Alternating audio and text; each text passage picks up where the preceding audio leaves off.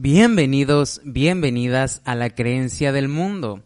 Yo soy Manuel Ramos y estoy muy feliz de tenerte de vuelta en este espacio, donde hablamos de todo tipo de culturas, de deidades, de símbolos y todo eso que tiene que ver con la mitología de una u otra forma. Evidentemente, de una manera súper, súper resumida, haciendo una síntesis de lo más importante. Y hoy hablaremos sobre una deidad bastante conocida, es el padre de los dioses y traído de la antigua Grecia, hoy hablaremos sobre Zeus. Un dios justo, implacable, pero también caprichoso y que sucumbió varias, o más bien muchas veces, ante la lujuria.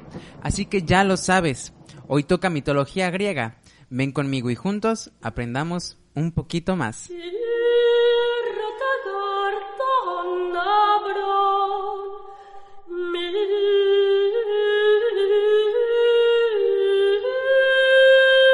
Antes de empezar de lleno con el tema, quería contarles que esta religión está activa hoy en día y se le conoce como helenismo. Y sí, admira e idolatra a todo el reparto divino griego. Fue reconocido oficialmente en el año 2017 por los tribunales griegos y pues nada, era eso, para que vean que esta religión politeísta sigue vigente. Bien, bien, bien, bien, bien. Definamos primero. ¿Quién es Zeus? Porque él es el máximo dios griego, él vigila el destino del universo y pues no es cualquier cosa. Su nombre proviene del griego y puede significar luz, día, cielo, brillante, etcétera, etcétera, etcétera. Y como ya mencioné en la introducción, él es denominado el padre de los dioses. Y esto lo podemos interpretar de varias maneras, porque como sabemos, a Zeus le gustaba mucho ligar entonces, no es de extrañar que tenga muchos hijos, tanto dioses, semidioses, humanos, pero también hay dioses que no son descendencia suya. Sin embargo, lo tratan como un padre y lo respetan. Entonces sabemos que Zeus era muy querido entre todo el panteón olímpico. Así como muchos dioses, Zeus tiene elementos o atributos representativos con los que se le puede pintar, esculpir y o mencionar. Estos son el cetro, que de hecho ya habíamos visto su representación o el significado de este en el episodio del tetragramatón, donde expliqué que pues mayormente se le asociaba a la dureza, la firmeza, a ser alguien duro, ¿no? Eh, la corona, pues un poco más de lo mismo. Su poder, eh, jerarquía y todo lo que representa como Dios supremo griego. El tercer elemento es el rayo, por supuesto, con el que elimina a sus enemigos el cuarto es el águila, el quinto es el toro y el seis es el roble. Pero ah, como buen dios griego que se respete, debe tener un equivalente romano. Y este sería Júpiter. El dios Júpiter, que también lo mencioné en el tetragramatón, es de vital importancia para el símbolo eh, que, ya, que ya había dicho. Y obviamente para la cultura romana. Pero Júpiter no sería el único que podría asemejarse a Zeus. También tenemos a Pitar, dios hindú del cielo, a Amón, dios egipcio de la creación, Obal, dios del trueno en la cultura cananea, y así podría seguir con muchos, muchos más dioses. Ya viste que no solo Thor tiene parecido con Zeus, eh, evidentemente todos estos tendrán un programa tarde o temprano. Pero ahora bien, la infancia de Zeus no fue precisamente la más linda. Su padre, Crono, que también se le puede llamar Cronos, eh, cada que nacía un hijo suyo se lo comía, lo tragaba. ¿Pero por qué? Bueno, Urano, padre de Crono, también se tragaba a sus hijos.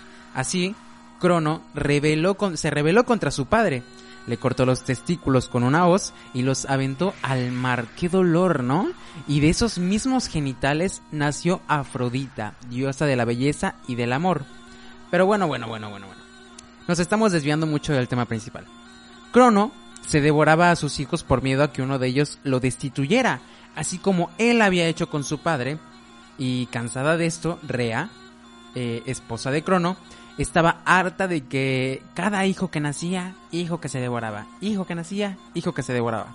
Entonces, decidió darle una piedra envuelta en un pañal, cosa que funcionó y Crono se lo devoró sin dudar. Luego de esto, Rea fue a Creta, donde fue a dar a luz a Zeus y lo escondió en una cueva. Aquí es donde la historia se parte. hay muchas versiones de cómo fue la crianza eh, infancia de Jesús. Eh, la primera versión, les voy a contar cuatro, que son de las más populares. Pues la primera es por Rea, esposa de Crono. La segunda versión es por una cabra llamada Amaltea, que esta creo que es de las versiones más populares. Esta cabra bailaba, gritaba y hacía de todo para que Crono no oyese los llantos del niño. La tercera por una ninfa llamada Adamantea, puesto que Crono gobernaba la tierra, los cielos y el mar, ella lo escondió colgándolo de un árbol y volviéndose invisible para su padre. Eh, por una ninfa llamada Sinosura, y Zeus en agradecimiento la subió a las estrellas tras su muerte. Y hay muchas, muchas más versiones de la crianza de Zeus, pero he recopilado estas cuatro, que son las más populares, para que tú decidas cuál es para ti la que más sentido tiene o la que simplemente más te gusta.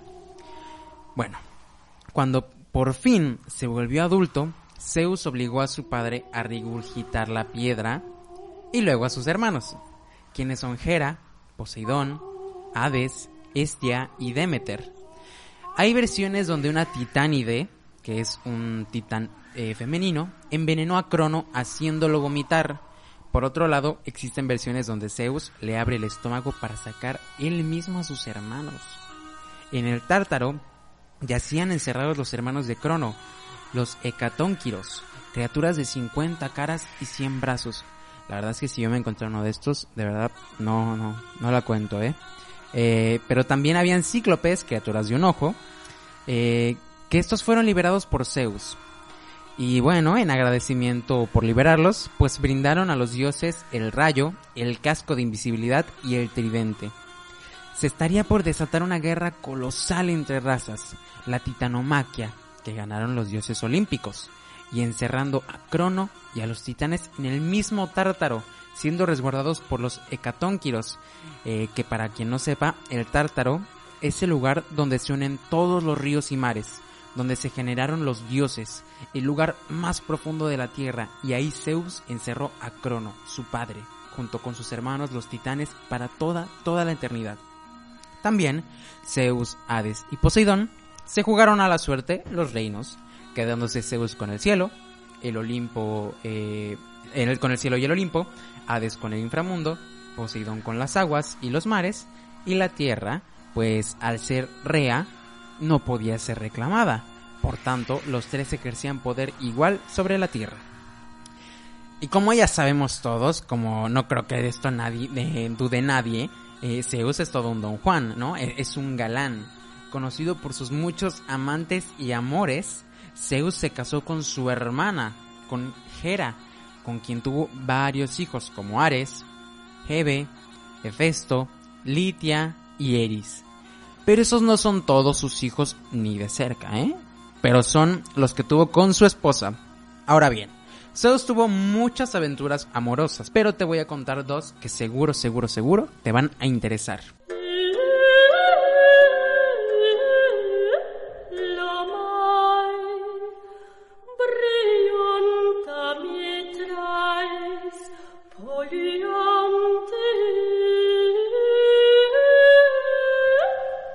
Pues esta es la historia de una princesa, una joven princesa, esposa del rey Tindaereo, que fue violada por Zeus mientras paseaba por el río Eurotas. Para lograrlo, Zeus se transformó en un hermoso cisne que fingía huir de un águila. La princesa permitió al cisne eh, postrarse sobre su regazo, hecho que Zeus evidentemente aprovechó. Esa misma noche tuvo relaciones con su esposo y dio a luz a dos mortales, Castor y Clitmenestra, pero también dio luz un huevo, del que salieron dos bellos mellizos, Helena y Pollux. Sin embargo, eh, el hijo mortal Castor y el hijo divino Pollux fueron ambos divinizados, por así decirlo, por Zeus y convertidos en la constelación de los hermanos. Es hasta cierto punto una historia muy bizarra porque el hecho de que Zeus se convierta en un cisne y viole a una princesa, bueno, es algo que sinceramente no ves todos los días. Pero bueno, Zeus no solo escogió amantes femeninas, también escogió amantes masculinos, se decantó por hombres, y que no tiene nada de malo.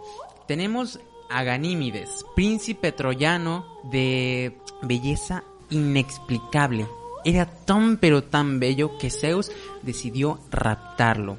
¿Y adivinan cómo? Pues sí, transformándose en un animal, volviéndose un águila gigante. Con sus garras raptó al príncipe y lo llevó al Olimpo, otorgándole la inmortalidad para no perder sus preciados atributos, volviéndose el amante favorito de este dios y convirtiéndolo en objeto de odio por la esposa de Zeus, Hera, además de volverse copero particular del Olimpo.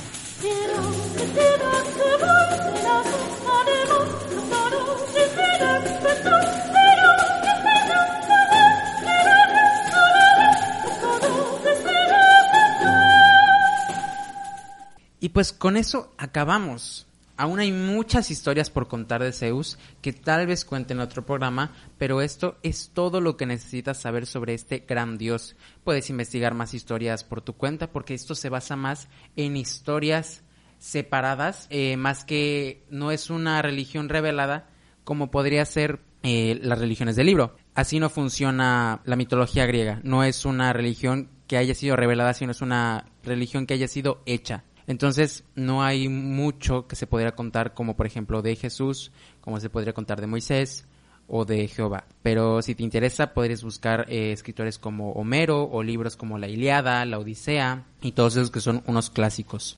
Recuerda que si te gustó puedes darle like, compartirlo o comentar si tienes algún tema que te gustaría que yo hablara. Espero que hayas aprendido algo nuevo o que simplemente te hayas entretenido. Lo que escuchaste de fondo es música tradicional griega. Yo soy Manuel Ramos y esto es La Creencia del Mundo. Hasta luego.